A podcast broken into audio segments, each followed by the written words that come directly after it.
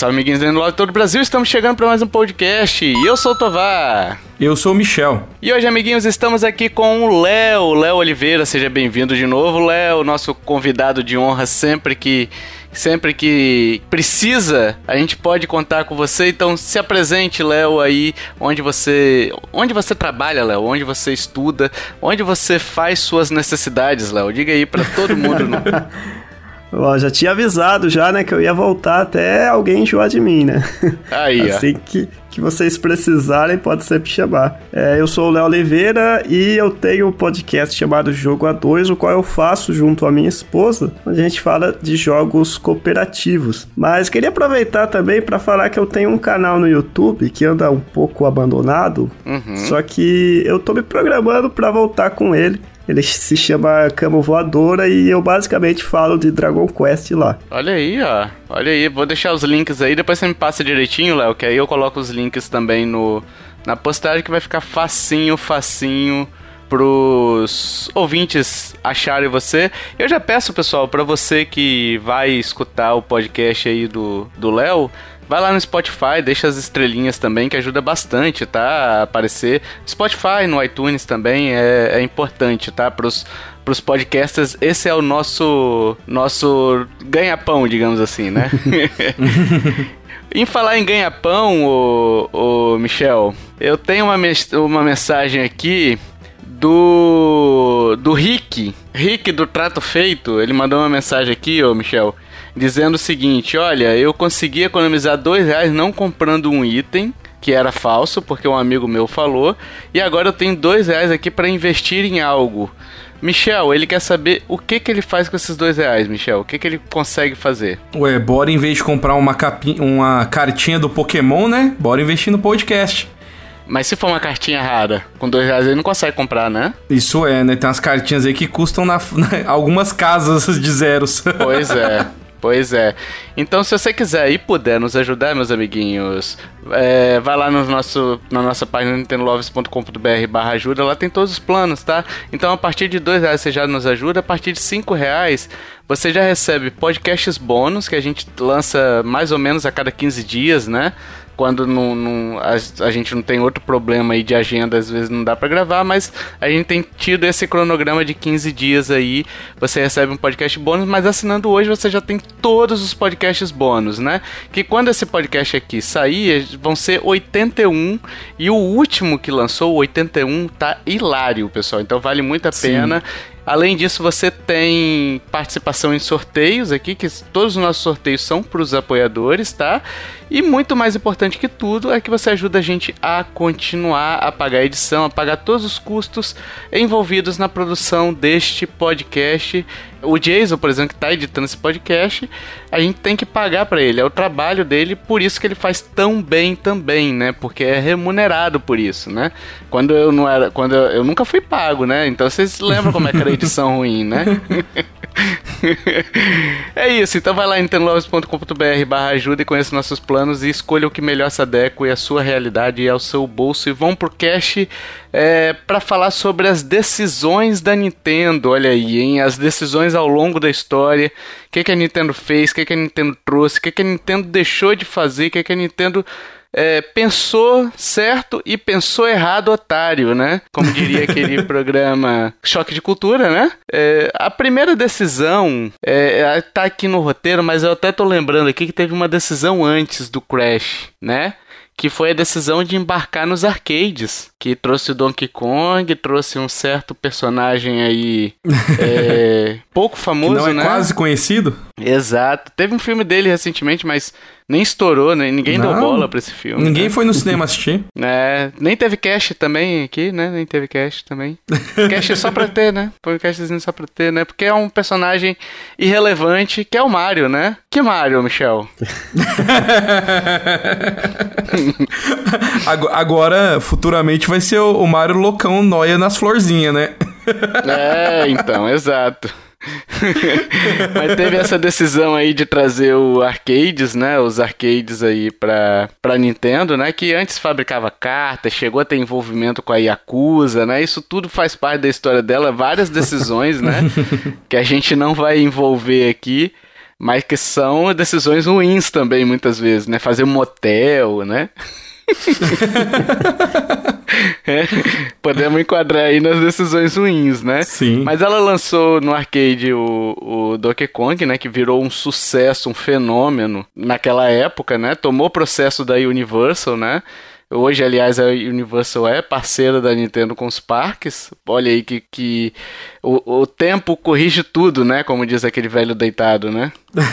Sim. O mundo capota, né? É, o mundo capota. Eu, eu fico imaginando o senhor Universal mandando pro senhor Nintendo isso daí. O mundo não, dá- não dá volta, ele capota. Na DM, saca? No Instagram. Hashtag gratiluz. Sei lá. Mas é isso. Aí logo depois dessa dessa questão do Donkey Kong, né, a gente teve os cra- o crash dos videogames, o crash do PlayStation, não, o crash da Nada. indústria, né? Era lá o Atarizinho na época, né? Era o Atari, teve aquele lance da Jogos enterrados, né? dos jogos enterrados do ET, né? É, a falta de qualidade, muitos jogos é, lançados em, em abundância, né? Não, os Em- caras lançavam qualquer coisa, né? Botava dois pixels na tela e não tinha controle nenhum. Botava dois pixels na tela e falava que era jogo. Hoje ainda tá assim, tá? Não existia um controle de qualidade da própria Atari, né? Sobre o que ia entrar no videogame, né? Qualquer É. produtor de fundo de quintal conseguia lançar o seu jogo lá e beleza. Eu acho que ela detinha só o cartucho, né? O cartucho era. Ela produzia ou ela tinha alguma participação aí, né? Mas mesmo assim tinha muito cartucho pirata por aí também, né? Não Sim, tinha como sim. controlar muito, né? Mas aí teve, teve o crash dos videogames, a indústria tava, os consumidores estavam receosos agora com os videogames, né? Que quando você tem muita coisa ruim é, sendo lançada, né, Léo? É, você acaba, como consumidor, ficando também. É, falando assim, peraí, será que eu vou nisso aqui? Será que eu não vou? Desacreditado, né? É, você se sentiria assim também, né? Sim. Não, e tirando que eu, eu, eu fui. Eu participei ativamente dessa época do Atari, né? Eu também. Não dessa época, né? Eu, eu não, não participei, não. Não, mas eu sou assim, eu, eu, eu, eu, eu sou de 80, né? Então eu acho que lá pro 85, 86, eu, quando eu tinha meus 5, 6 anos, eu já tive um Atari. Não lembro a, a data certa. Mas assim, como o jogo era muito baratinho, meu pai vivia comprando um jogo ou outro. E tinha muito jogo que vinha que era um, um lixo total. Você nem entendia o que, que você tinha que fazer no jogo. É. O Crash ele foi em 83, o Nintendinho é de 85, né? O... Sim. É de 85. Então teve dois anos aí da Nintendo mastigando isso daí, pensando, né? É, porque, assim, ela tava entrando num terreno que era duvidoso, né? Porque os consumidores eles estavam bem receosos ali e tal. Mas ao mesmo tempo a grande concorre- concorrente dela tinha saído, né? Então ela, se ela entrasse, se ela vingasse, ela ficaria sozinha nesse terreno que prometia ser o, o futuro, né?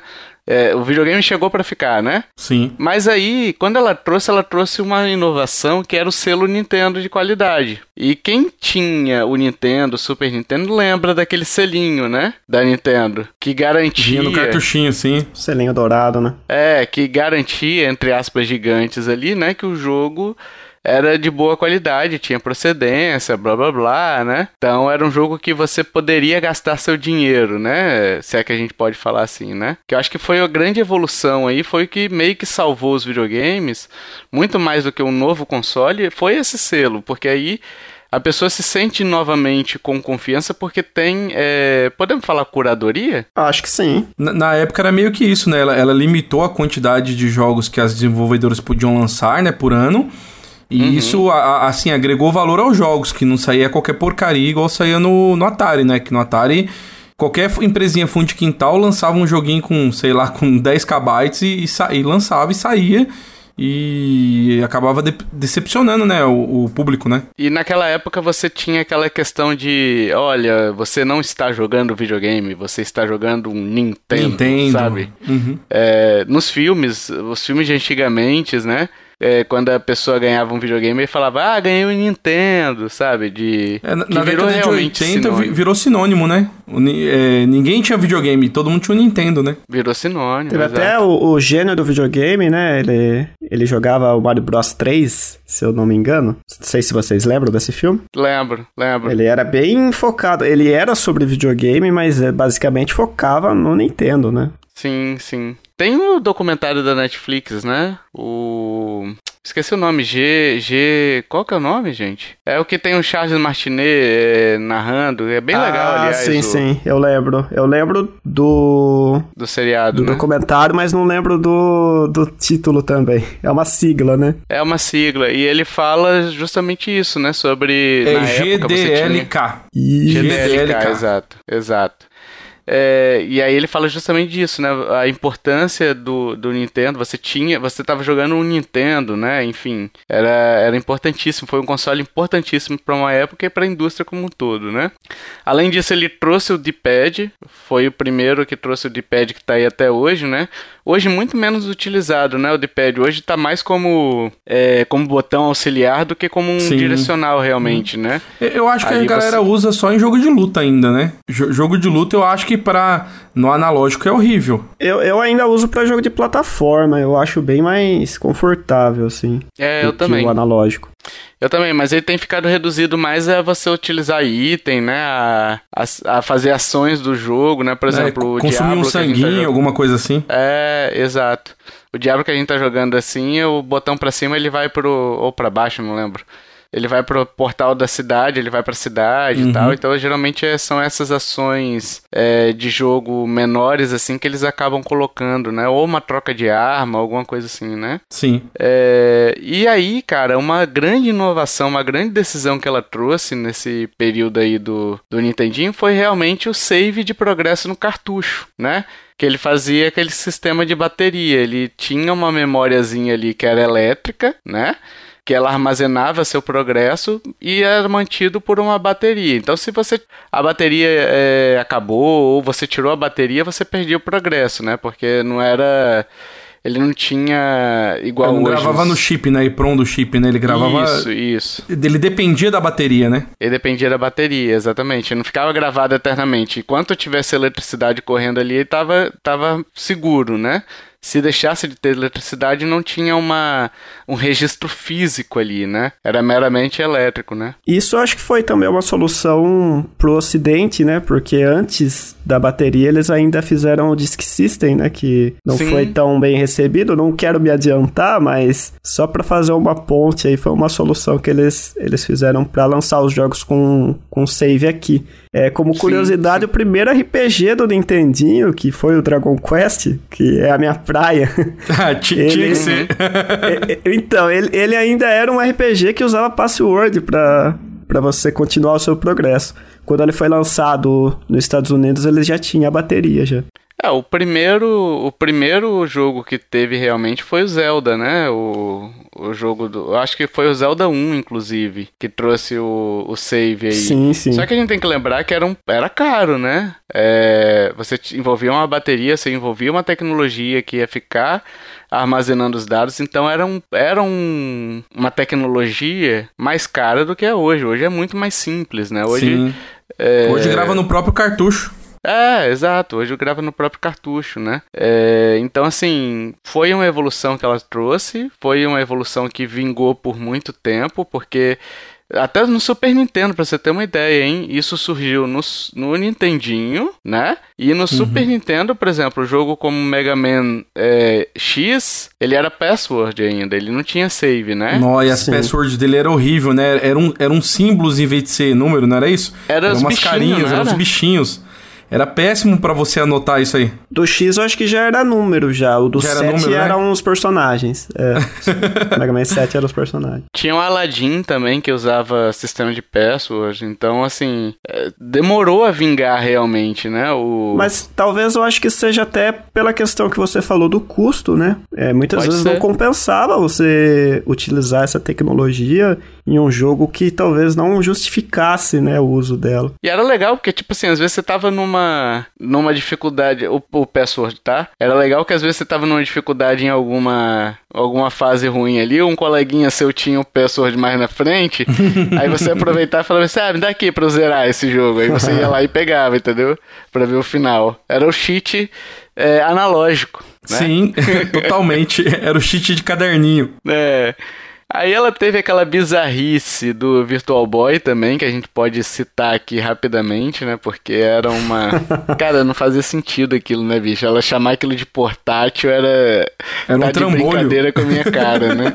Vocês chegaram a ter contato com o Virtual Boy? Nunca. Eu, eu joguei uma vez para testar. E assim, era bem ruim, cara. Era bem ruim. É, eu também nunca tinha visto um ao vivo. Daí teve aquele museu itinerante, né, do videogame. Foi numa cidade próxima que eu consegui testar, mas é, é interessante você ver assim, só que você sabe que é aquela coisa que se você jogar uns 20 minutos vai te dar dor de cabeça, sabe? Cara, o, o VR como um todo, ele já dá dor de cabeça natural, né? Sim. sim Porque sim. assim, é uma parada que você. É, tudo que você faz do VR, né? Tudo que você faz que você, que você sente algo que você não está fazendo, não está recebendo o retorno fisicamente. Vou tentar explicar melhor. Vamos Seu supor. organismo estranho. Você tá, você tá correndo, mas seu corpo não está sentindo vento, não está sentindo impacto, não está sentindo nada. Entendeu? Aquilo ali, seu corpo começa a falar: peraí, cara, eu tô ficando doido, o que que tá acontecendo? É. Tem coisa errada. Sim. Aí sua cabeça começa a doer, saca? Porque você não tá sentindo feedback físico, né? Nosso corpo são, são cinco sentidos, a não ser que você seja o cavaleiro zodíaco, que aí você consegue despertar o sexto e o sétimo sentido também, né? Mas é isso. Por isso que eu acho que o VR é tão complicado de dar certo, apesar de ter uma imersão muito maior, porque você não tem esse feedback. A menos que você coloque o cara numa esteira, sabe? Tem esses VR que são uma esteira sim, que você gira. Sim, mais, mais esteira caro. 360, né? Só que você vai ter como isso em casa? Não tem espaço nem pro Kinect, que era que era de exigir uma sala do tamanho de um, uma casa, né?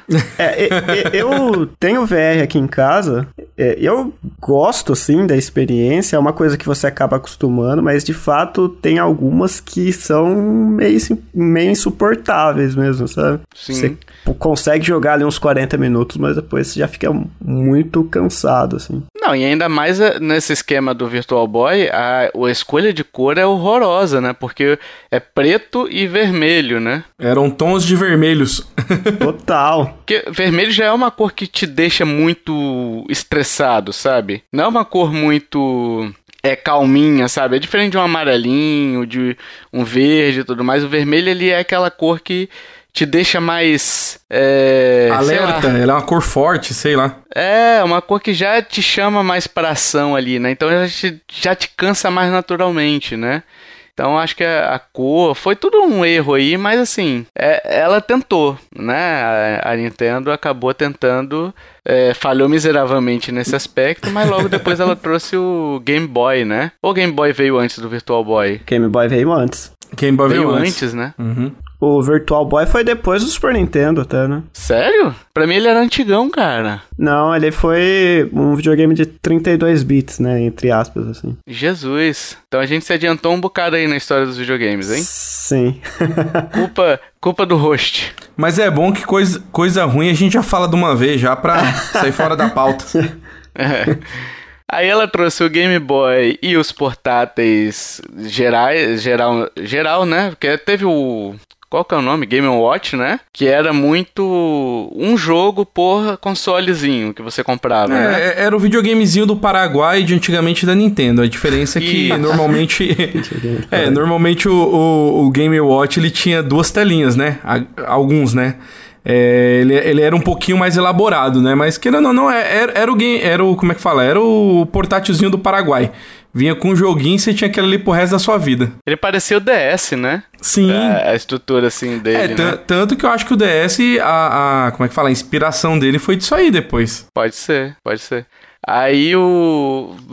Teve o Game Watch, a gente teve o Game Boy sendo lançado depois, e aí o Game Boy, a inovação dele, a decisão mais acertada da Nintendo foi tentar trazer a experiência do Nintendinho para a palma da sua mão, para você levar para onde você quiser. Então Sim. você tem é, os cartuchos intercambiáveis, né? É, você tem a portabilidade, ele era um console pequenininho, então ele cabia na mochila direitinho, né? Não era um console que você precisava de uma TV, ele tinha telinha ali, que a telinha era, era monocromática, né? Usava pilha, mas era fácil de você levar para todo lugar. Você não precisava de ter uma energia elétrica, bastava Sim. ter a, a bateriazinha ali, a, a pilha pilhazinha, carregada. né? é. é. E, e assim, exato. eu acho que o, o grande acerto da Nintendo com o Game Boy foi que eles visaram é, a trazer o videogame de um modo assim, eles não colocaram tela colorida nele, a ideia deles foi trazer um, um, monocromático mesmo. Na verdade, acho que a primeira versão era tons de verde, né? Eu ainda tenho o meu até hoje aqui. 50 tons de verde? É, 50 tons de verde. Entendi. Então, assim, a ideia deles era ter uma tela monocromática para poder a bateria durar muito tempo. E isso realmente ajudou muito, porque a, além do custo dele ter diminuído bastante, eles fossem fazer igual o Game Gear, que tinha tela colorida, mas levava seis pilhas e você jogava meia hora, acabou a bateria, né? Um Game Boy durava 30 horas a bateria tranquilo, as pilhas. Ia quatro pilhas, mas elas duravam muito. Então acho que essa foi a decisão mais acertada dela, né? É, além dos cartuchos intercambiáveis, né? Que já tinha joguinho com história, já tinha RPG, já tinha uma gama muito grande para você poder aproveitar. Depois eles criaram até aqueles acessórios, né, de de link, né? De você Sim. ligar um, um jogo no outro e vocês poderem jogar junto. Você, é, você podia ligar até no... quatro Game Boys, né? E você jogava multiplayer, né? Cada um com seu cartuchinho ali. Exato. Teve também a, a, eles colocaram uma câmerazinha que era bem tosca na época, mas você podia tirar uma fotinho, imprimir, era um adesivinho pra você colar. Te, teve bastante acessório.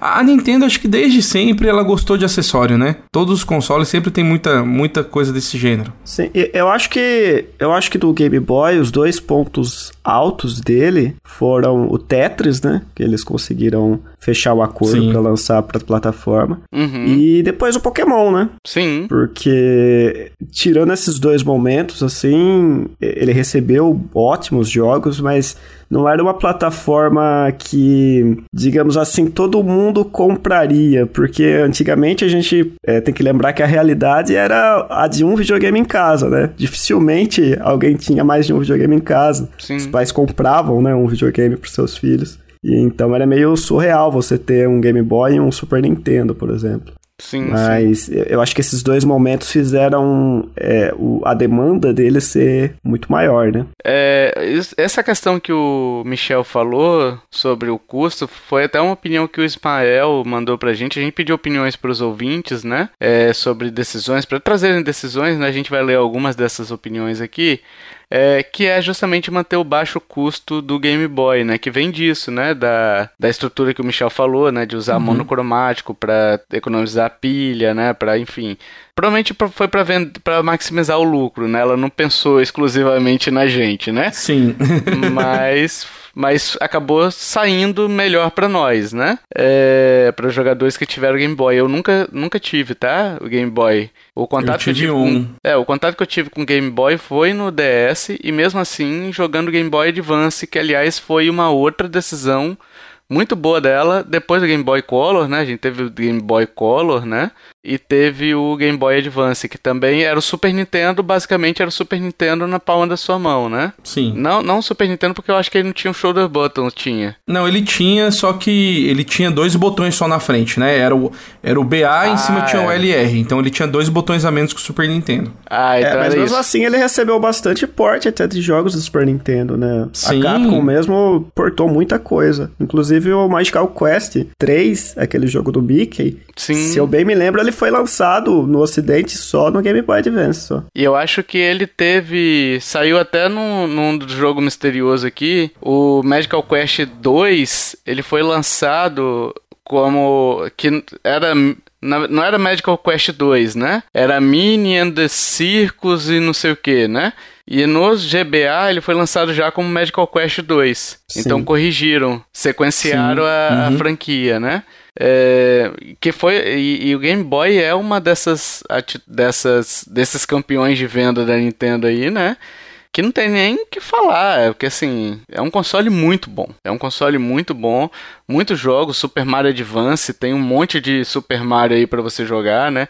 Tem vários jogos, tem o aquele Metroid que é fantástico, o Zero Mission, né? O, é, Fusion, o Fusion também. e o Zero Mission. São fantásticos os dois. O Zero Mission é muito bom. O Fusion eu nunca joguei direito nele. Nunca, nunca terminei não, tá? Eu comecei a jogar e tal.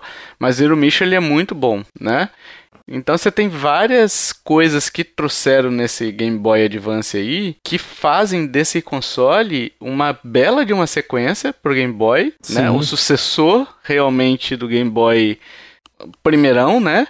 e com muito mais recursos agora. Que é, e, tinha... e, também a Nintendo conseguiu acertar uma coisa muito bacana nele, né? É, que foi o fato da tela ser colorida, apesar que assim, a primeira versão do, do, do GBA ele não tinha backlight, então era um colorido, mas era escuro. Então você dependia de ter uma iluminação externa para você jogar legal.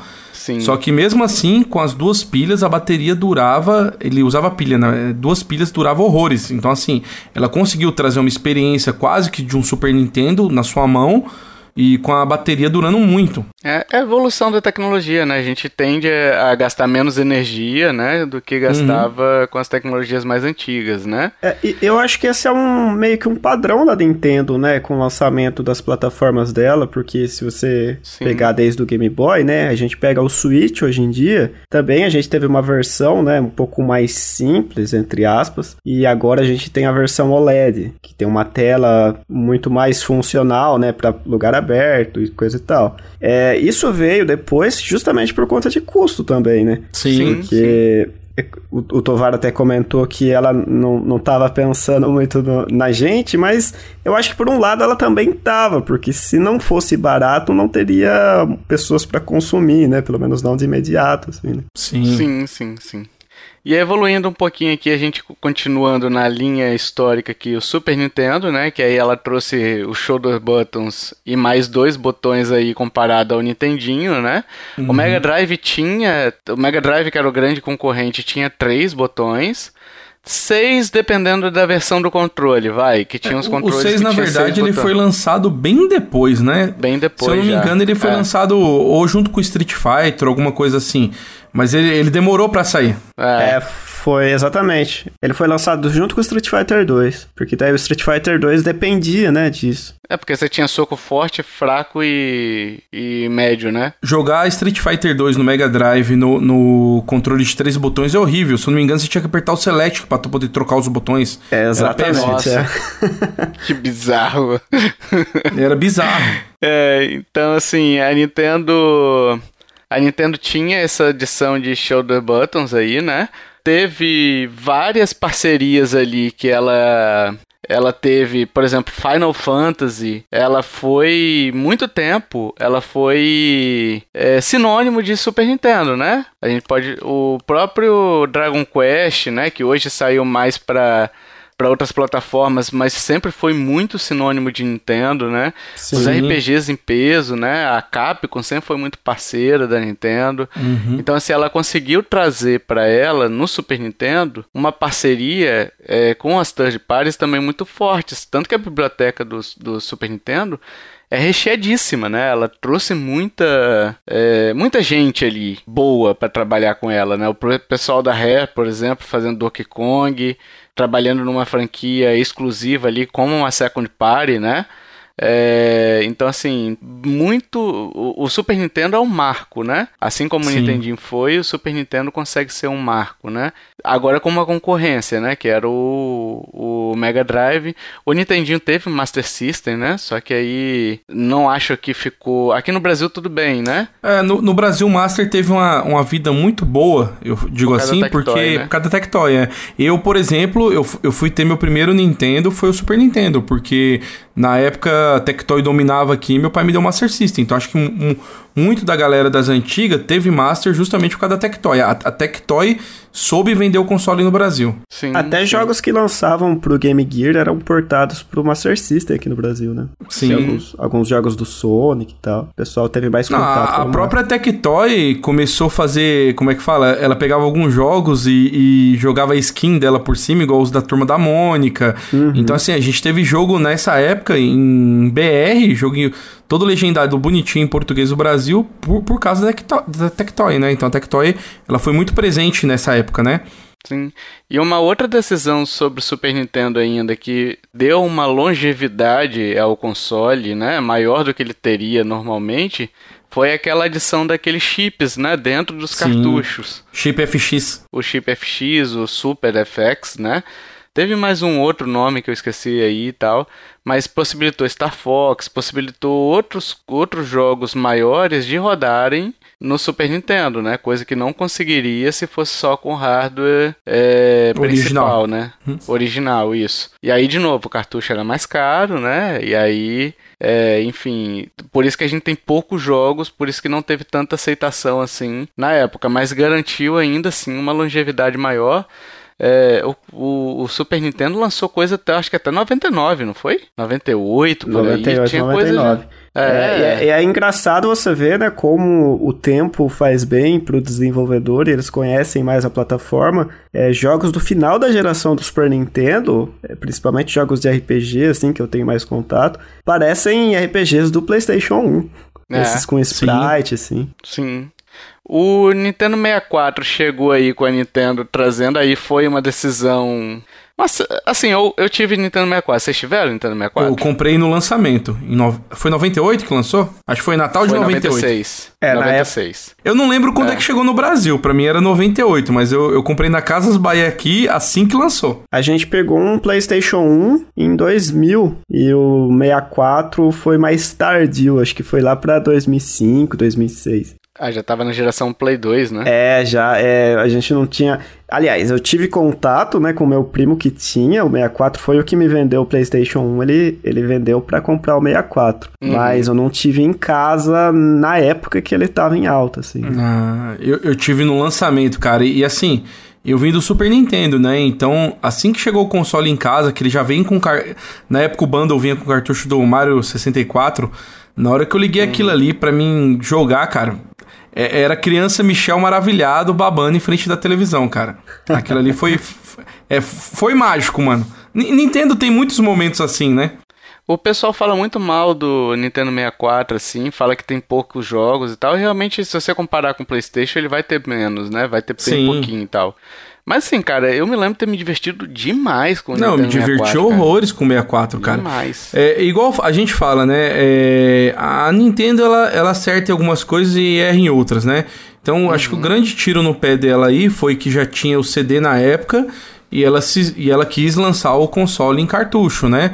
Então, assim, como o cartucho o espaço é limitado, então a gente sabe que muitos jogos do Nintendo 64 eles foram prejudicados por isso, né? Por ter um espaço é, limitado. Só que assim, foi o primeiro console que veio com possibilidade de multiplayer até quatro jogadores físico ali Sim, já. Então, assim, nativo. assim. nativo. Então, por exemplo, é, meu primeiro jogo foi o Mario, o Mario 64. O meu vizinho comprou o Mario Kart 64. Então ele tinha dois controles, eu tinha dois controles. Qual que era a nossa graça? Na época minha mãe tinha uma TV de aquela tela de projeção, acho de 42, que na época era uma TV muito grande. Maluca, uhum. a criançada do prédio inteiro ia lá, ia lá pra casa para ligar os quatro controles e ficar disputando, cara. Então assim, é, ela teve muita inovação no Nintendo 64. Foi o primeiro console que veio com o Rumble ali, o Rumble Pack, que veio até no Star Fox, né? Veio no Star Fox. Você exato. ligava ele ali, botava duas pilhas nele, ele ia duas pilhas palito, mas ele tinha a função vibração no controle. Então, assim, ela trouxe muita inovação no Nintendo 64. Ela trouxe o analógico, como você disse, e o Rumble Pack, né? A vibração Sim. no controle uhum. era algo que realmente não existia. A Sony, ela chegou a, a fazer um protótipo do que seria DualShock para ser lançado mas ela achou que. Isso pelo que eu li, tá, gente? Assim, eu não vou lembrar da época, eu também não tava nos bastidores, enfim. e aí a, a, Sony, ela, ela arquivou esse projeto, né? Quando a Nintendo lançou o Star Fox, ela viu que funcionava, ela veio e trouxe o. o... Sim, o DualShock. DualShock foi alguma coisa assim, né? Que aí ela trouxe a vibração. Eu acho que foi em 2000, igual o Léo falou aí, quando lançou o Play 1. Eu não lembro muito bem da época, mas eu comprei o Play 1 assim que. Não, é. Foi 2000? 2000 foi quando eu comprei. É, eu não lembro quando ele lançou. Eu comprei ele depois do 64. Mas assim, eu, eu comprei o, o Play 1. Acho que foi o primeiro console que eu comprei com o meu salário. Foi do meu primeiro emprego que eu comecei a trabalhar. E passou alguns meses, sei lá, uns 6, 7, 8 meses, ela lançou a versão DualShock. Aí eu vendi o meu Play 1 para comprar a versão que vinha com os dois controles em DualShock e assim, além do DualShock vinha com, com dois analógicos, né, que o primeiro não vinha com isso, né? Então assim, a, a, ela foi muito atrás da aba da Nintendo, né? Olha, eu tô olhando aqui, o Star Fox ele chegou em abril de 97 e o DualShock foi lançado em novembro de 97. Então tirem aí suas conclusões. e assim, faz parte, né? Faz parte as, as as empresas elas vão olhar uma para outra, se estiver dando certo, elas vão copiar e não tem nada de errado nisso, né? Sim. Não, enfim, não tendo uma patente quebrada, né? Copia, mas faz melhor. É, não faz aquele PS Move, tem né? Tem problema copiar. não faz aquele PS Consolo lá, né? Sim. É, você quer falar alguma coisa sobre Nintendo 64, Léo? Ah, então, como eu falei, eu tive pouco contato com ele, então eu, eu tenho mais memórias de ter jogado o F0X. Até hoje é meu jogo preferido da plataforma. Uhum. Eu sei que tem é, Ocarina of Time, né, um jogo lendário, Mario 64 também é um jogo que eu gosto. Mas, para mim, quando eu vejo a imagem do 64, já me remete ao F0X. E eu acho que, como vocês estão falando, muito do que a gente traz, né, como sendo bom ou ruim, é, tá ligado às memórias que a gente tem também, né, a memória afetiva, assim. Exato. É, a gente não tinha tantos jogos para jogar, mas a gente se divertia, né, com quem tava ali, né, com o momento que a gente tava vivendo. Sim. É, mas se for puxar, puxar pro lado da indústria mesmo, né? Com a história que a gente é, conhece mais hoje em dia, é, eu diria que um dos principais pontos do, do 64, um dos principais acertos são essas coisas que vocês falaram do controle, né? Do, uhum. do analógico, o Rumble Pack. Mas, ao mesmo tempo, eu vejo o analógico como, não diria um erro, mas é, é, foi algo experimental, porque o analógico do 64 dava bastante problema, né? Dava problema, era. Era muito. Era muito iniciante, assim, né? Sim. né? Muito. Muito quebrável, sabe? Era meio esquisito. O pessoal consertava com elástico e tal. O Copa do 64 que falava isso, né? o primeiro é. chefe. Exato o Mario Party, né? o Mario Bros. Party quebrando os Smash Bros, exato.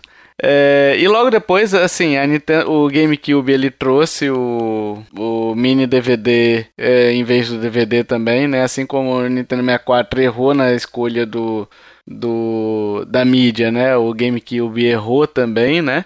Mas uma coisa que o GameCube trouxe que é interessante é esse padrão de de que o, o Xbox ele usa, né? Que eu acho que eu prefiro, que é aquele o analógico em cima, o analógico esquerdo ah, em cima não, isso é a melhor coisa que existe na face da Terra. Me desculpem sonistas e afins, mas o analógico, esse que é, é ao contrário um do outro, sua mão encaixa no controle, gente. É, é gostoso. Eu também acho. E eu acho assim, a, a Sony, desde que ela fez o primeiro, que era os dois, um do ladinho do outro ali, aquilo virou o padrão do controle dela, é a identidade dela, e ela nunca vai mudar isso.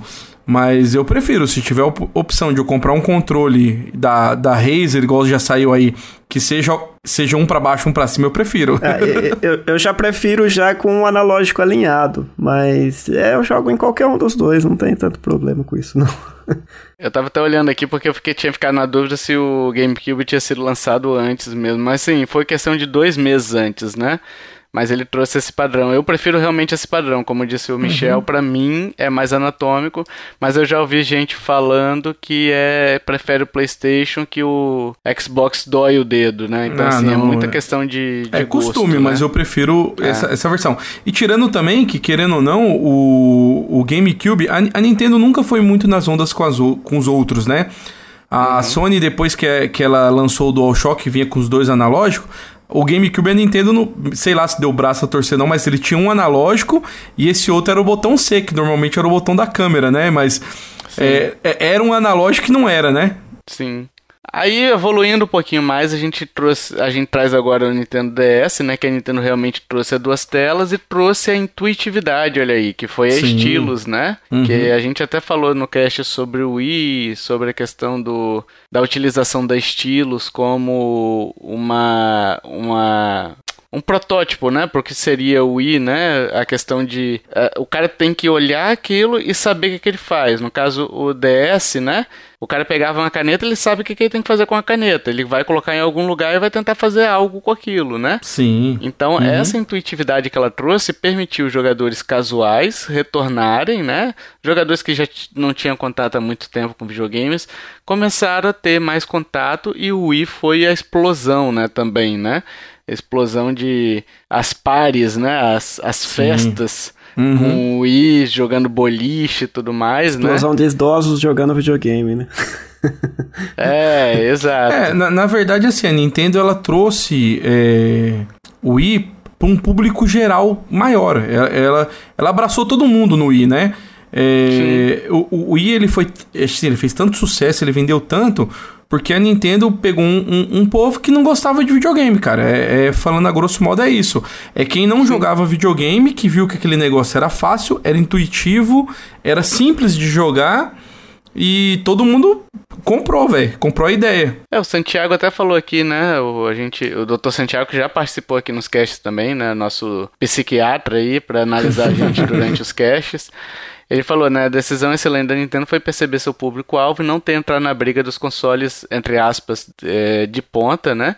Como os da Sony e da Microsoft, fazendo assim o povo entender que se trata de uma plataforma à parte. Sim. E é isso, tipo assim, é uma plataforma mais voltada para diversão, uma plataforma mais voltada para família e menos é, gamer, né? Menos gamer. Ela lançou o né? console né? mais fraco da geração e, Sim. querendo ou não, foi o que fez mais sucesso, porque ela lançou para um público que. Ela pegou muita gente que não curtia videogame, cara.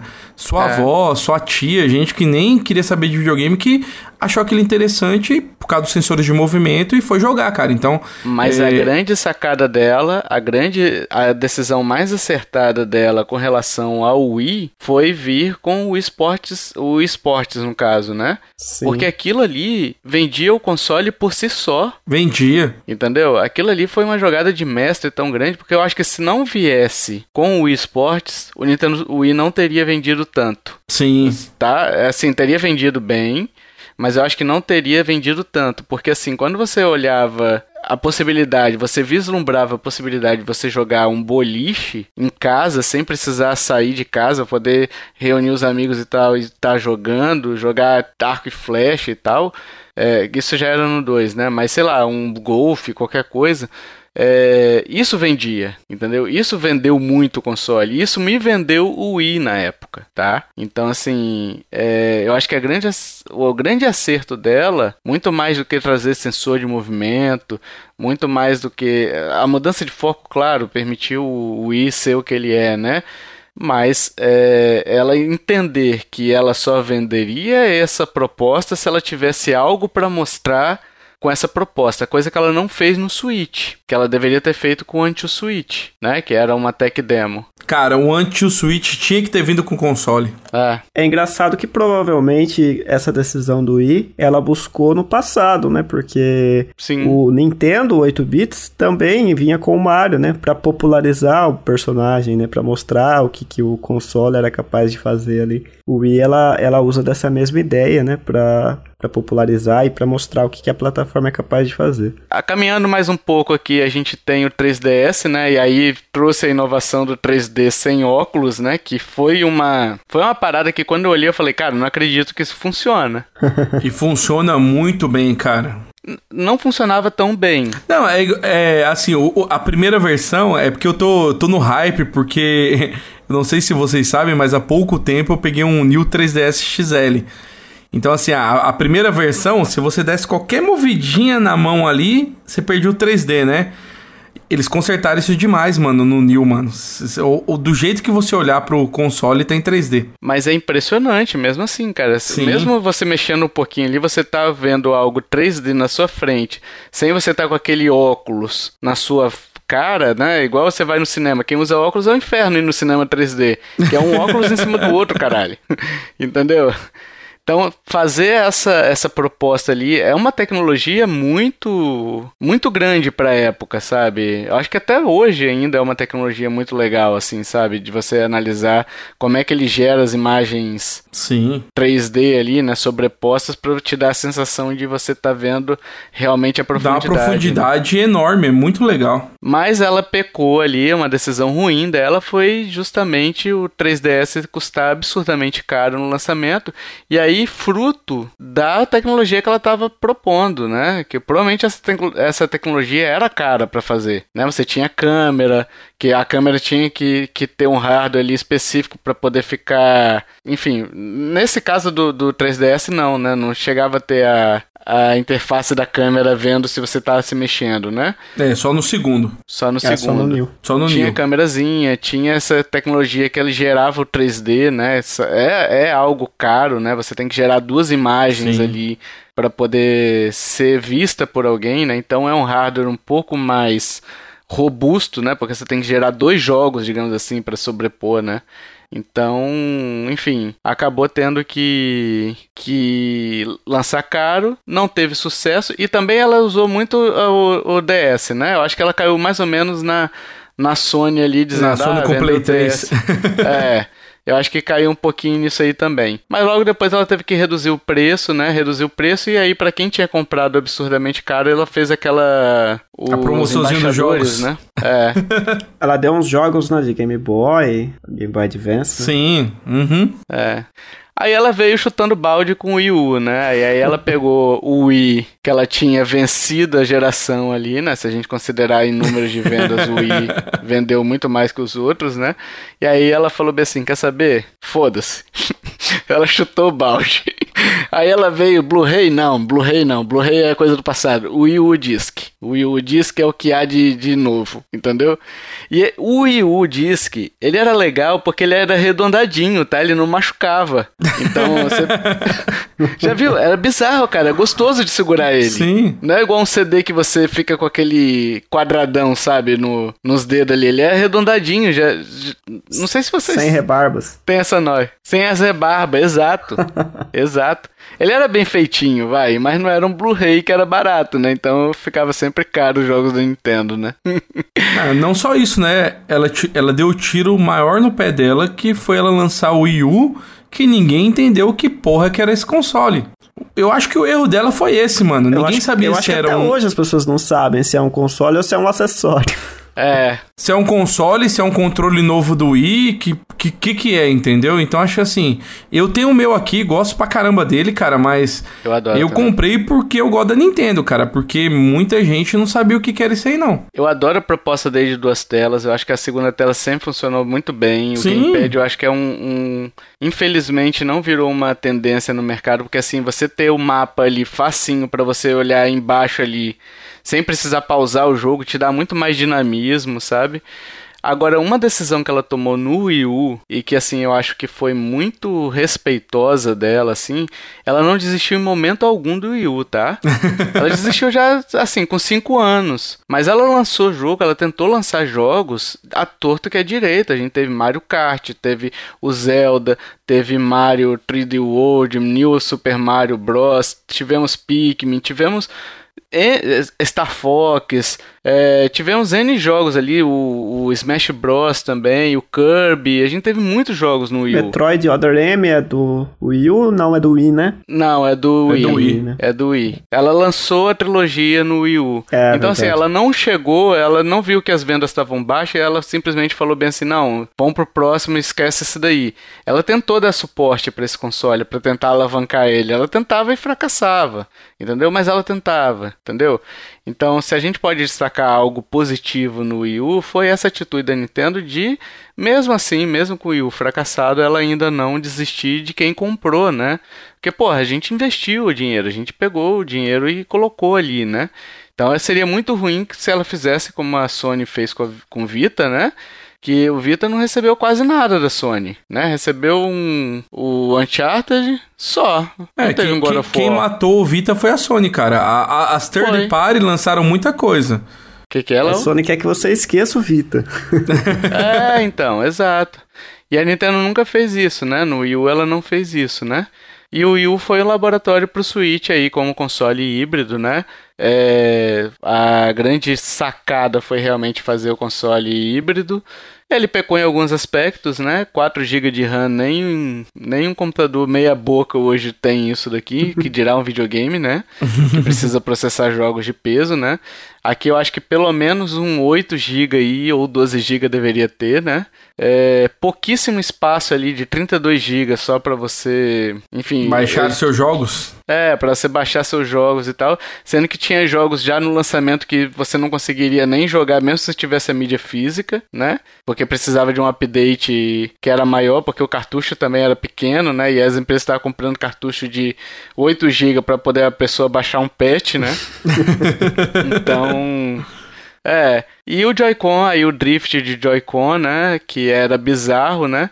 E aí o Douglas citou aqui também, participando, participando do, do no formulário né, que a gente mandou, a venda limitada de jogos, cara. Eu tinha esquecido dessa bizarrice da Nintendo, que é, foi a questão do Acho Super... que a gente misturou, mano. A gente, tá, a gente tá falando do Wii U, já é do Switch, não? Não, então, fala aí do Switch já. Ah, então beleza. Não, é, já tinha trocado. Eu falei do Switch do console, console híbrido e tal, Joy-Con. Uhum. Aí o a venda limitada de jogos, o Super Mario All Star, o 3D All Star lá, que é uma bizarrice sem sem nexo, né? Que aí depois ela ainda veio com do Fire Emblem, alguma coisa assim, né? É, eu acho que geralmente o pessoal esquece um pouco desse do Fire Emblem, mas é, é engraçado ver que no Japão o jogo tá no Nintendo Switch Online, né? E aqui eles lançaram como um jogo de edição limitada, assim, não tem muito sentido. É bizarro, né? é bizarro. Mas o Switch em si, como um todo, a decisão dela lançar o Switch foi mais que acertada aí, os números de vendas, os números recordes aí do Switch. É, não tem como a gente dizer outra coisa, né? Sim. Outras decisões aqui, pessoal. Vão lá, Friend Codes, ei, que alegria, hein? Adicionar o pessoal com um número. com CPF. É o CPN. CPF. CPN. Código CPN. de pessoa nintendista. Ou código de porra nenhuma. Pior decisão da Nintendo, mano. Pior decisão da Nintendo. Não, porque é, chegaram e falaram assim: ah, pessoal, a gente precisa de algo para poder inserir os amigos, né? Aí, chefe, e-mail, será que serve? Não. E-mail é muito atrasado. E-mail não dá. Tem que ser algo novo, pessoal. Aí alguém veio, o estagiário, o Kiefer deles, sugeriu Friend Codes, que é um CPF 85 dígitos para você. É, é tipo assim, Sabe o que, que é foda, cara? É que é que você para poder passar para alguém, é, para você adicionar alguém no PlayStation, por exemplo, eu encontro o Michel na rua. Aí, pô, Michel, como é que tá e tal? Aí, pô, tô jogando agora e tal. Pô, adiciona lá no PlayStation, Michel. Meu nick é tal, tal. Meu, meu usuário é tal, tal. Aí o Michel lá na casa dele, ele procura tal, tal e acha. O Switch eu tenho que estar obrigatoriamente com aquela porra daquele console na mão para mostrar pro cara enquanto ele digita. cara, não faz sentido, não, velho, isso. Não só isso, né? É, o Friend Codes começou lá no 3DS, né? Sim, que era bizarro. Ele não é o mesmo que você tem no Switch. Não é? Eu acho que não é não, cara. Não é, não...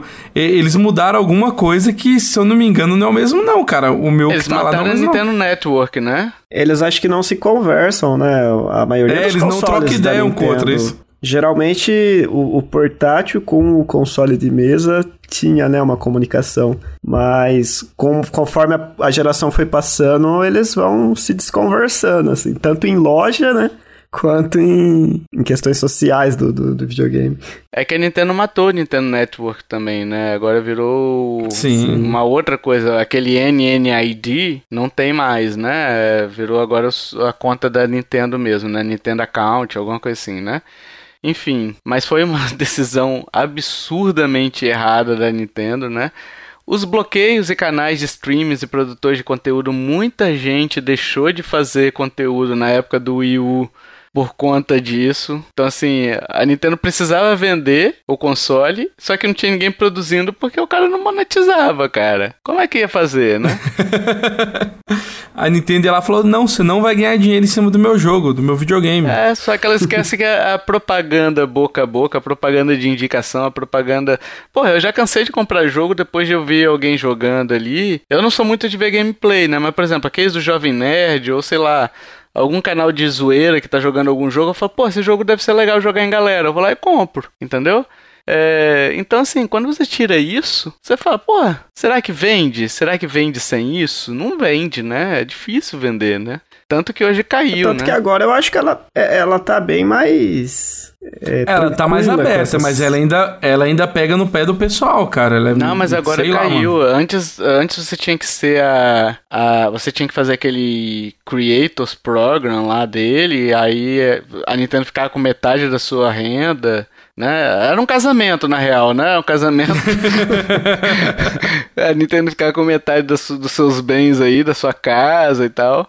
Aí agora parece que tá mais sossegado, assim, né? Ainda a questão musical ainda tá pegando alguma coisa ou outra, né? Não sei dizer. Mas. É porque sempre pegou. Música sempre pegou, né? Foda. Uhum. Não sei se no caso da Nintendo pegou. Eu sei que os canais que são focados pra música estão caindo todos, né? O que só pega, ripa a música do jogo e joga lá no YouTube, né? Esses aí estão caindo bonito. A Nintendo tá, tá derrubando todos. Continuando aqui, a Rareware, que foi vendida para a Microsoft, né? A Nintendo, ela, ela chegou a ser oferecida, salvo engano, para a Nintendo. A Nintendo não quis comprar. Foi uma decisão questionável, né? Porque a gente ficou sem banjo, sem sem poder ter banjo em nada da Nintendo durante muito tempo, e até né? mesmo Donkey Kong, né? Demorou um pouco é. para ele voltar à fórmula, né? É, veio só com a Retro, né? Sim. Com a Retro fazendo um bom trabalho, aliás, né? Um outro erro aqui, uma outra decisão errada, né? E aí é muito geral até, tá? A Nintendo não investe nos amigos ali de for da forma como deveria, e eu diria mais. É... sempre falta estoque com coisa da Nintendo, né? Sim. Eu acho que a Nintendo, assim, ela não sabe que o público dela vai comprar a rodo o negócio ela fabricar.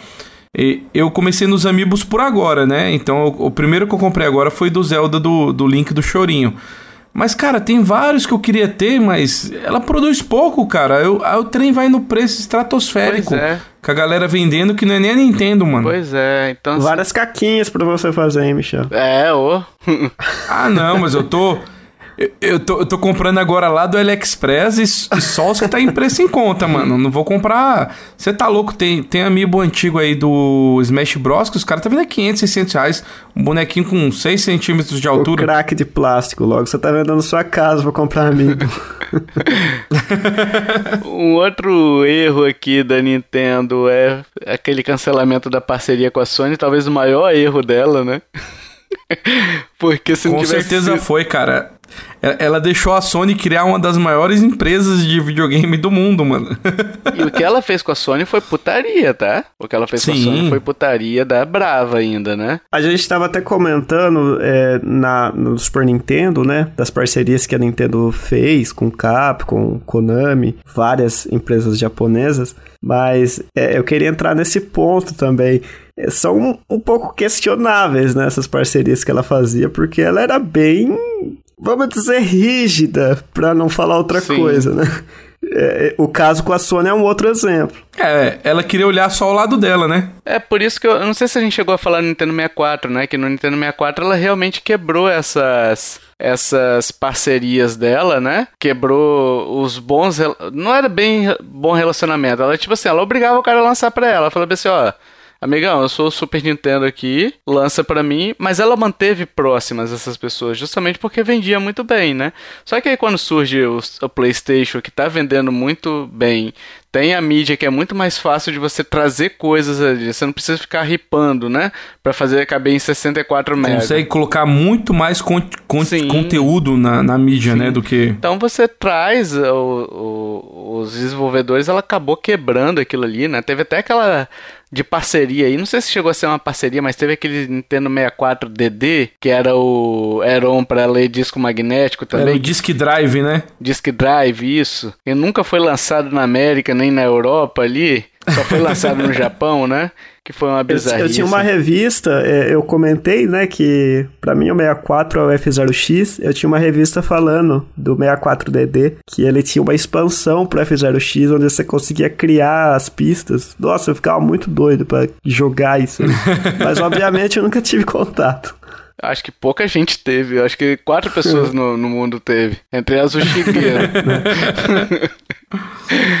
Mas enfim, essa putaria aí da, da Sony, que a Sony tava com a parceria certa, a Nintendo no meio de um anúncio, ela falou assim, ó, oh, então, aqui tá a Philips que é nossa parceira, né? E a Sony ficou ali e falou, o quê? Ficou sabendo pelo anúncio, ficou sabendo pelo zap, pelo... pelo ficou sabendo pelo YouTube que ela era corna, sabe? então, assim, isso favoreceu o surgimento de uma gigante, né? A, a Sony, né? Que abocanhou ali o PlayStation, o PlayStation 2 a geração PlayStation 3 foi de novo da Nintendo, né? Mas a, as duas primeiras gerações ali foram realmente do PlayStation, né? O PlayStation 4 agora foi de novo da Sony, então assim, é gigantesco, né? A, a merda que a Nintendo fez é proporções estratosféricas, né? Então, sabe aquele GIF, Michel, que eu gosto muito do Jurassic Park? que é aquele negócio de bosta, assim, do dinossauro, que é... 50 é, quilos de bosta. É, aquilo ali. É aquilo ali da Nintendo, né? Uma outra caquinha aí, pra não falar cacona, talvez a segunda maior, tá? É o Super Mario Bros. o filme. Aí você me pergunta, tio Tovar, é esse do, desse ano? Não, aquele de 1900 Não, não é essa coisa linda que fizeram agora. É, é aquela bizarrice da década de 80 ali que, meu Deus do céu, cara. Tá entre uma das piores coisas que eu já vi na vida. Eu já vi muita coisa ruim, hein? Né? Inclusive o Ghostbusters 2016 é uma delas que é bem ruim e não conseguiu ser pior. Mas enfim. É, vocês já comentaram sobre esse filme no, no cast, é no né? cast sim, do. Mario, sim. Uhum. Então não cabe muito comentar, não. Foi uma péssima decisão, né? Não ter acompanhado de perto, né? Demais. É, eles não tinham muito, muito zelo com as, as marcas dela, né? É, pois é. Nenhum zelo, né? Nenhum. É, outro problema aí, as decisões dela de problem, problemáticas assim, é a questão de não baixar os preços, né? Que as promoções dela que não são promoções, né? Só 30% de desconto aí nos jogos dela. Os jogos nunca caem de preço, não importa quanto tempo é lançado, né? Sim. né? No caso, uhum. às vezes tá uma, um, uma supervalorização de um jogo muito antigo, né? Como foi o caso do lançamento do Donkey Kong Tropical Freeze, que no, no Wii U ele tava 40 ou 30 dólares, alguma coisa assim. Quando foi lançado no Switch ele tava 60, custou 60, né? Então não faz nem sentido isso, né? Então, assim, tem essa questão de baixar o preço que ela não abaixa e é muito ruim para nós, né? Porque, enfim, Sim. Tem gente que não pode comprar o jogo é, a preço cheio, né? Então a pessoa espera 5 anos, 6 anos, 7 anos. E a promoção maior que ela vai ver é de 300 por 200. Cara, se você entrar agora lá no, no site da eShop, o Zelda, o, o Bafinho, que é o primeiro, tá o mesmo preço que 5 anos atrás. Sim. E teve uma né? promoção recente que saiu para 200. Ela só baixa assim. entendeu? É 30% de desconto. Então é muito pouco, entendeu? É muito pouco. É, infelizmente é uma decisão que ela sempre toma, né? É, nunca, eu nunca posso estar enganado, mas eu acho que no 3DS a gente tinha preços mais acessíveis em promoções, né? O Selects. Tinha até o Selects, é, em mídia física, mas a própria loja digital tinha preços melhores para os jogos, né? Não, mas os jogos da Nintendo nunca baixavam o preço muito. Pelo menos não que eu me lembre, né? Eu comprei o, o 3DS já no finalzinho da vida dele, basicamente, né? Uhum. Mas eu me lembro sempre de, das promoções ficarem nesse, nesse giro aí, de 30% também. É, eu, eu, sempre fui mais de comprar mídia física, então às vezes ah, eu não ah, tenho tá. muita noção da, dessa comparação. É igual eu falo, eu também gosto de, eu gosto de mídias físicas, mas por exemplo, hoje com o Play 5 aí, tem jogo que sai hoje, daqui, sei lá, seis meses, você consegue bobear até metade do preço do jogo sim, físico sim. em alguma loja, né? A Nintendo isso não existe não, cara. Pelo contrário, né? Ele valoriza, né? O... Ele valoriza é. isso. Uma outra coisa que até foi citada aqui pelo Santiago, falando inclusive sobre o Brasil também, né? É a questão da, do abandono público brasileiro, né? Ela chegou a abandonar um tempo, o sair do Brasil realmente, está voltando agora, mas ainda não tem jogos localizados, legendados, né? O suporte técnico aqui no nosso Brasil, no, no Brasil, né? É bem, é bem ruinzinho, sabe? Bem fraquinho, assim. Não suporte técnico de, de garantia, tá? Porque o pessoal da Deal 4B lá, eu acho que é Deal 4B, não sei. É, eles estão dando show. é, estão muito bem, né? Eu digo mesmo no suporte de você, ah, precisou de alguma coisa, você não tem a Nintendo Brasil, você vai falar com o Nintendo Portugal, sei lá, se você quiser falar com português, é, com, em português você vai falar com português de Portugal, entendeu? Então é bem complicado, né? A questão de não dar reembolso também é bizarro. Aí, tipo assim, a, o Xbox é, o Xbox Epic e a Steam, se você comprar um jogo e não gostou, pede reembolso e vida que segue, entendeu? Uhum. A Nintendo não dá reembolso de nada. O jogo pode estar tá quebrado, pode estar tá todo fodido, é muito difícil dar. Eu tive uma vez reembolso, mas outras vezes eu não tive, né? Então isso é bizarro também, é, é um absurdo, né? Porque muitas vezes o jogo não tem demo, né? E você compra achando que vai funcionar. E aí a Nintendo fala: não, você tem que pesquisar. Mas, porra, vou ter que ficar vendo YouTube agora para saber se o jogo tá prestando. Porra, peraí, né? é absurdo, né? Então, assim. Oh, agora falando bizarramente, é, é como que a Steam dá esse suporte, né, cara? É bizarro. Eu não lembro quanto tempo que você pode ter jogado o jogo lá, mas você chegou lá, igual a gente comprou é aquele Ghostbuster, né? Uhum. Aí duas horas de jogo, né? A gente comprou aquele Ghostbusters que a gente jogou e não gostou. Cara, eu pedi reembolso na Steam, não passou meia hora e o dinheiro tava na minha conta, cara. É bizarro. Acho que esse daí foi da Epic. Foi da Epic? Foi da é, Epic. Eu, eu lembro que é foi uma das duas, mas assim, foi muito rápido, cara. É. Tanto que hoje eu compro de olho fechado um jogo no, no, no PC, assim. Se eu quero jogar, eu compro. Porque é duas horinhas pra eu testar. Se não der, beleza, eu, eu peço reembolso e vem e consigo de boa, né? No Xbox Sim. parece que isso também tem, só no PlayStation e na, na Nintendo é que essa putaria não existe. É, fica com essa putariazinha aí, né? É, se eu não me engano, o do PlayStation tem, mas você parece que não pode abrir o arquivo do jogo. Então não faz, então não faz sentido. sentido é. Não faz sentido nenhum. Você só pode se você comprou por engano, né? Digamos é, assim. Né? Exato. Uhum. Agora, uma decisão legal, assim. Decisão não, vai, mas uma competência dela, que a gente, a gente tem que falar, são jogos que ditam tendência tendência, né? A decisão dela de fazer o hardware e os softwares integrados, né? Então ela já pensa no hardware e no software, nos jogos que ela vai lançar durante aquele período de uma forma integrada ali, bem, é bem legal isso, né? Traz jogos importantes, né? E ela editou também, por exemplo, o que seria o side-scrolling, né? Então, jogos plataforma ali, side-scrolling, esquerda para direita e tudo mais, foi ela que editou. Então, assim, ela é muito competente fazendo jogos, né? Apesar de ter errado muito nos últimos tempos uhum. aí com algumas franquias dela, né? É, alguns spin-offs. É, Modern 3. Né? É. Modern 3 não ser localizado é o pior erro da Nintendo. é. Algum, na verdade, alguns é, spin-offs que eu tô dizendo mais, o recente aí, por exemplo, o Mario Golf, que veio capado, o Mario Strikers, que veio mais capadinho também, né? Sem conteúdo, faltando conteúdo, sabe? Parece que lançaram uma versão alfa ali, uma versão pré-release, sabe? Então tem algumas coisas ali que, enfim, que ela tem errado, mas no geral, nas franquias principais, ela tem acertado bastante, né? É, uma coisa que eu tenho a pontuar também, né? A gente tava até comentando isso lá no grupo hoje, até com o Doc Show, né? Eu acredito, eu sempre sou, como é que fala? É, é, a gente tem pensamento positivo que a Nintendo, ela, agora que ela voltou ao Brasil, cada vez ela tá mais aqui. Então, assim, uma coisa é que a gente falou aí que a coisa ruim dela é não ter jogos localizados, nem legenda é que alguns jogos dos mais novos agora estão vindo legendado em português do BR. Uhum. Então, assim, é, eu, eu quero uma hora que venha um Zelda, entendeu? É, para mim afirmar que a Nintendo tá no Brasil, que voltou com força, é ter um jogo muito grande legendado em português do Brasil. O Metroid Prime, né? É, o Metroid o 4, Prime, né? então, assim. 4. Eles, eles confirmaram dublagem no novo Mario, não confirmaram? Sim, mas vai. É uma florzinha que vai dublar. Vai dublar o quê? Yahoo! Uhul! Sei não. Epa! Ai, ai. Eita!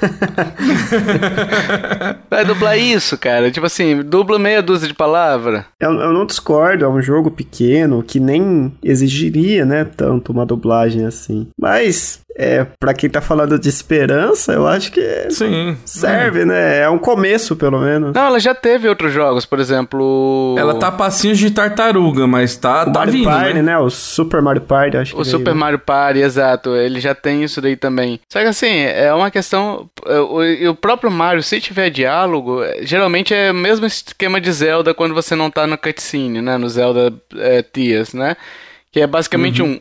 Oh, oh, oh, sabe? Só aqueles grunhidos. Não tem muita coisa, não tem uma cutscene. Se começar a colocar legenda em tudo, pra mim já tá de bom tamanho já. É, então. Exato. Eu sempre bato nessa mesma tecla, entendeu? Então, assim, eu ainda penso, tenho esperança que ainda um dia vai lançar um jogo grande, uhum. um RPGzão aí, tudo em BR. Exato. Uhul! E o balanço, pessoal, geral aí, entre erros e acertos, o que resta, né? O que nos resta, né? Vamos falar sobre a concorrência também, que a gente já falou algumas coisas sobre, sobre a concorrência ao longo do cast, né? Mas a concorrência também erra, né? Eu acho que eu, é importante a gente ressaltar isso, que a gente falou sobre a Nintendo, os erros da Nintendo, afinal esse é um podcast sobre Nintendo. Mas a gente tem que lembrar, por exemplo, aqui a Sony, ó, lançou o Vita, como a gente disse antes, né? O PS Move, né? É, a, a questão do preço do PS3 que o cara falou que tinha que ter dois empregos para poder para poder comprar o PS3. A declaração mais bizarra, né? Possível. Sim. Sim. Arruma mais um emprego para comprar um Play 3 Fiduma. Quer outra declaração bizarra? O povo não quer retrocompatibilidade. Essa é mais recente até, né? É, mais recente, exato. Agora o grande crime da Sony, eu até botei em siglas aqui para vocês não entenderem. eu sei o que eu é não entendi o que é, não. O que que é, o Léo? PlayStation All-Star Battle Royale, não é? É, exato. Isso é um dos maiores crimes que já foi Cara, feito. Eu concordo que o jogo é ruim de doer, mas eu me divertia pra caramba com os não, meus amigos, não. cara, quando a gente jogava local, assim. Mas cai naquilo que eu, que eu falei, né? É a experiência que você tem ali, né? A experiência mais social do que a experiência com o jogo em si. Assim, eu não acho o jogo ruim. Pra ruim ele tem que melhorar muito, tá? Assim, é só para deixar claro, eu não, jamais disse que o jogo é ruim. Seria uma ofensa para Superman 64, comparar, comparar a esse jogo aí. Que, na boa, bicho, eu acho que eu prefiro jogar o Superman 64 do que esse jogo. Esse jogo é horroroso, cara. eu acho que é o único jogo de Vita que você acha por 30 reais hoje ainda, sabe? Tem vários que ficaram raros. A assim. pessoa te paga pra levar, né? eu tenho ele físico aqui em casa. Eu acho que eu nunca botei no meu Vita ele não, mano. Nossa, ele é horroroso. Mas enfim, vamos continuar aqui. O Xbox, né? O Xbox também errou, né? Com a questão das três luzes ali, né? Que demoraram. Três luzes a... do capeta. É, demoraram a corrigir, né? É, teve abandono do Kinect após eles tornarem a parada obrigatória, né? Então venderam o Xbox One com Kinect e depois falaram, então, galera, não deu, né? E era mais caro, a né? A gente usou em dois jogos essa bosta nunca mais usou. E era mais caro no o Xbox One justamente porque eles alegavam que tinha um Kinect, né? Sim. Então, assim, o Xbox One, quando lançou o PlayStation 4, ele era 100 dólares mais caro, uhum. né? E o que não é, faz eu, eu acho que eles, eles quiseram surfar na onda é, tarde demais, né? Tanto o Kinect quanto o PS Move, né? A, eu acho que a Nintendo já tinha esgotado a criatividade desse tipo de jogabilidade, né? PS Move tá vendendo hoje em dia nas melhores sex shops do Brasil, você pode ir lá, né? Comprar. É, enfim, e assim, o, o, lançamento do Shone ainda a gente tem que lembrar que teve aquela questão de, ó, é, você não vai poder vender sua mídia física, a mídia física vai ficar Usada. atrelada ao console, né? E aí teve até aquela questão da, da Sony falando assim, ah, você quer saber como é que você joga um jogo usado, como é que você empresta um jogo pra, pra alguém? É só dar pra ele, né, o, o jogo. Maluco, essa propaganda que a Sony fez foi, foi, foi incrível, né? mano. Foi bizarra. Foi bizarra. Ela, você quer, quer jogar o meu jogo? Toma aqui, ó. Toma aqui, pode jogar. Pegou na ferida, né? É. E a gente teve também vários cancelamentos de jogos, inclusive aquele dos dragões lá, né? O Scalebound, né? Scalebound, não é? Sim, Sim. Scalebound. Que era um jogo muito hypado aí, e aí cancelou, ninguém sabe por que exatamente, né? Eu acho que a gestão, principalmente na época do Xbox One, né? Foi bem complicada, né? Teve jogos bons, mas não supriram, né? A, a expectativa da galera. E a SEGA, por exemplo, também, não precisa nem falar, né? Porque, enfim, o lançamento do Saturn ali, quando o Mega Drive ainda estava bem, né? Uhum. As brigas eternas entre SEGA Japão e Americana ali, que acabaram minando a SEGA em ambos os territórios, né? Porque quando as duas não encontram, não se encontram, né? É, acaba dando problema, né? É, a, a SEGA, ela mesmo é, abriu a covinha dela, plantou e foi embora, né? Porque ela implodiu, né? É, ela mesmo com as brigas internas ali acabou com os consoles dela. Felizmente eles não não evaporaram, né? Eles continuam Sim, é. lançando, né? uhum. né? Os jogos deles, franquias, né? Muito boas. Como publisher, Sim. ela é muito boa. Nossa senhora. Ah, mas eu falo o seguinte: o Dreamcast foi um excelente console que durou dois meses. É. Até o lançamento do PS2. Né? Eu nunca vi na minha frente esse console, tá? Eu tinha um, cara, era muito bom, mano. É. Mas e aí, o balanço positivo ou negativo, né? O, é, o que esperar de um novo console, novas decisões aí da Nintendo, quais são as expectativas de vocês? Fazer o fechamento bem rápido aqui, né? Porque o cast já tá bem longo. Eu queria começar com o Léo. Léo, qual é o seu balanço aí? Você acha que a Nintendo erra muito mais que acerta?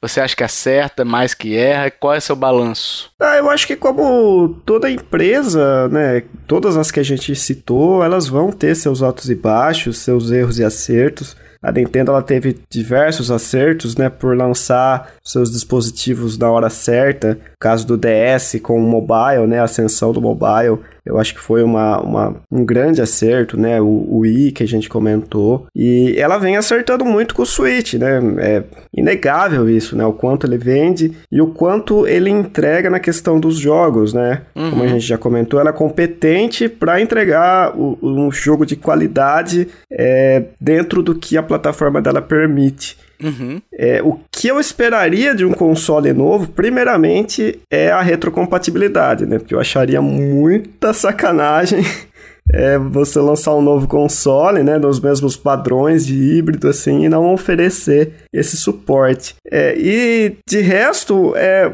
acho que o que todo mundo tá, tá clamando, né, é uma atualização do hardware, né? Uhum. Como a gente também já citou, né, o, o Switch ele veio com uma RAM um pouco defasada, né? Então isso seria bem-vindo para um novo console. Sim. Você, Michel? Ah, cara, eu, eu acho assim, o, o, console novo eu acho que já tá a, a beiras de a gente ter uma revelação, um lançamento, alguma coisa.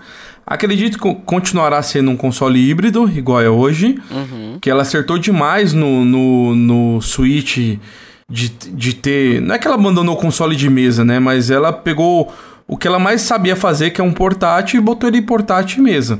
Uhum. Só que, desde quando ela lançou ele, ele já estava defasado. Então, assim, hoje, hoje eu tenho um Steam Deck. O Steam Deck, a gente vê claramente que ele consegue rodar muito mais coisas do que o, o Switch, né? Então, Atualização de hardware, eu acho que ela tinha que voltar com o Virtual Cons Console igual tinha antigamente, não esse que a gente usa hoje aí na, na Nintendo.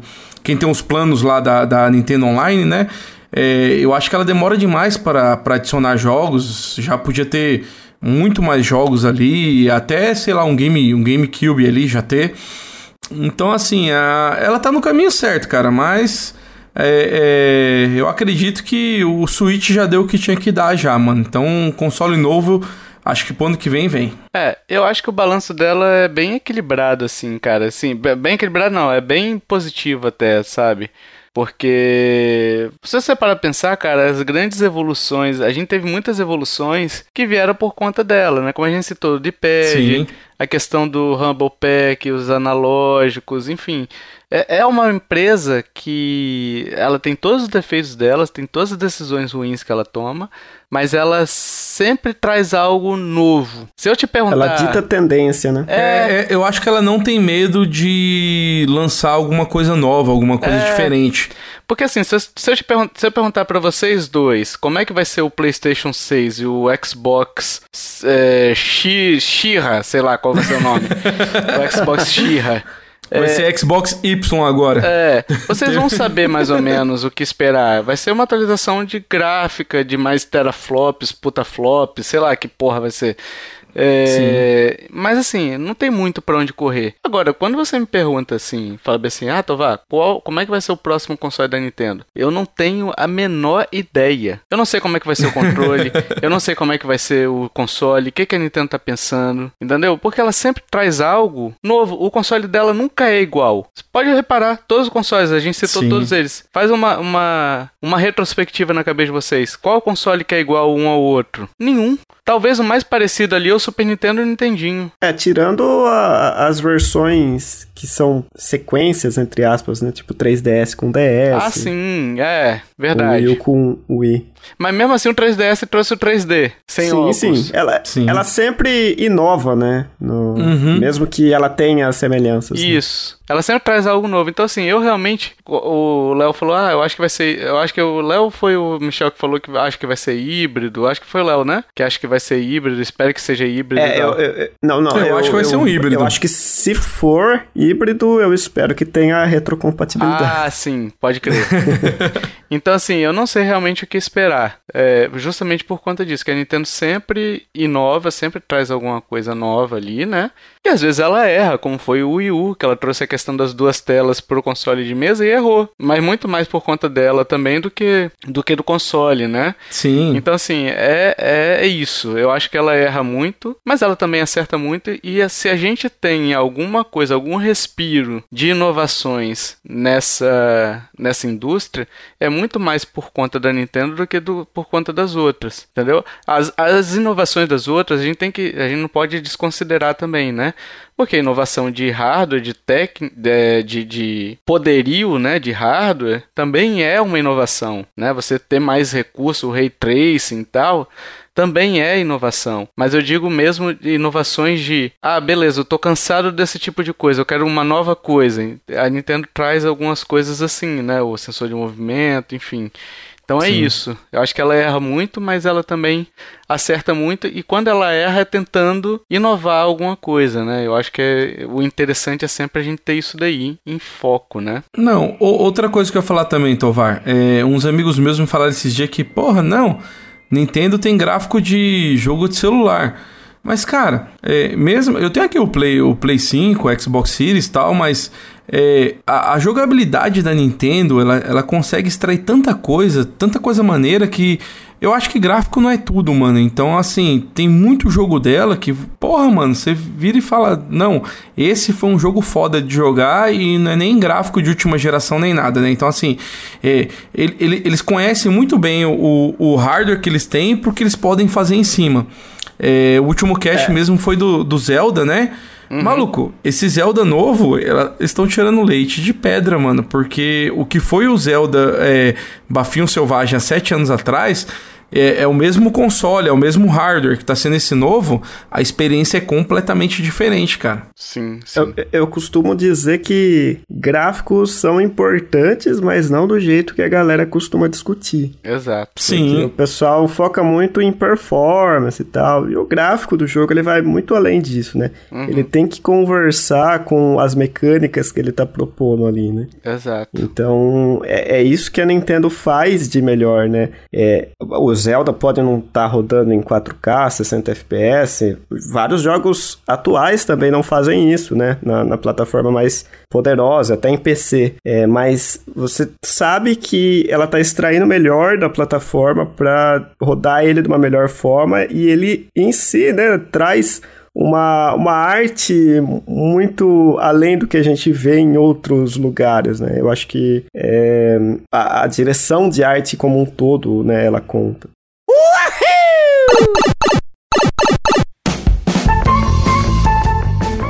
Vamos pro jogo misterioso, meus amiguinhos, minhas amiguinhas. Mas antes eu vou ler os acertadores do meu último jogo misterioso, que eu nem lembro qual que era mais, né? Banjo Kazooie. Banjo Kazooie, exato. O Tobias, o Leocádio e o Michel acertaram, né? Aí a gente vai trazer aqui, pessoal, para instigar vocês, ó.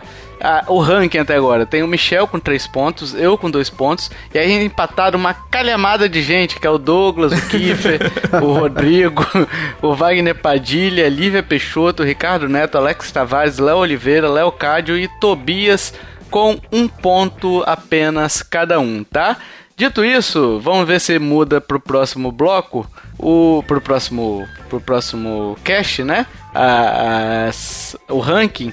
Dito isso, vou pedir pro Michel trazer as dicas dele hoje. Vai lá, Michel. É, é, como o último jogo Paper Boy muita gente errou e foi um jogo eu achei facílimo, né? Eu acho que eu trouxe o mais fácil ainda dessa vez. Então vamos para as dicas. É, dica 1. Sou um jogo lançado na década de 90. Dica 2. Eu era conhecido por minha dificuldade extrema. Dica 3. Minha produtora hoje pertence a uma das empresas mais poderosas do mundo. Dica 4. Já participei de outro jogo de gênero totalmente diferente ao meu. Dica 5. Recentemente saiu um jogo novo da minha franquia que desagradou a muitos fãs. Mamão com açúcar. É isso, meus amiguinhos. Se você sabe a dica e se você sabe qual é o jogo, tem um formulário na postagem desse episódio aí, no seu agregador ou na nossa página lá, lá, lá em. Você acha esse episódio aqui, já vai ter as dicas e o formulário para você preencher. E se você acertar daqui a dois casts, a gente lê seu nome e ainda faz a, o apanhado geral, né? De como é que vai estar tá o ranking, se eu lembrar de fazer, tá? E agora a gente quer saber a sua opinião também. Qual foi a, a, a, decisão que a Nintendo mais acertou? Qual foi a decisão que ela errou? Se você não concorda com alguma decisão que a gente é, trouxe aqui pro cast, pode também trazer, sempre com muito carinho, com muito amor e com muito Papai do Céu no coração para não xingar a gente, tá?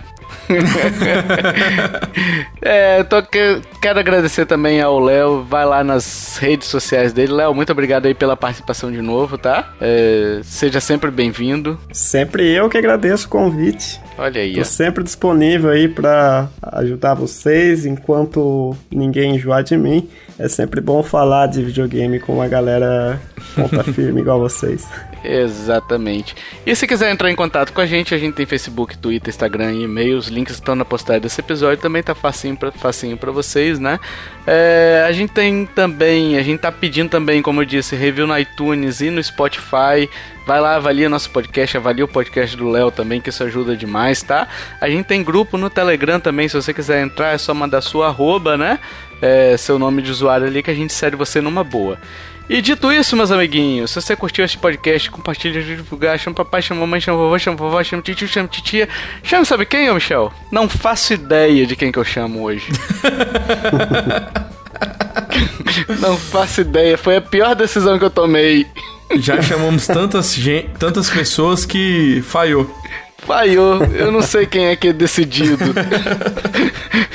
Chame quem você quiser, cara. Você decide. Olha aí, hein? Tal qual é. Oh. Tal qual é aquele. Era um programa, né? Um programa, não sei. Era um programa da Globo. É, você da Globo. decide, exato. Bem idoso. Datou bastante, hein? Quem, quem reconheceu, vai tomar a quinta dose aí que você tá precisando, tá? De vacina da Covid. Dito isso, meus amiguinhos, até o próximo podcast. Valeu, tchau, tchau. Falou. Falou.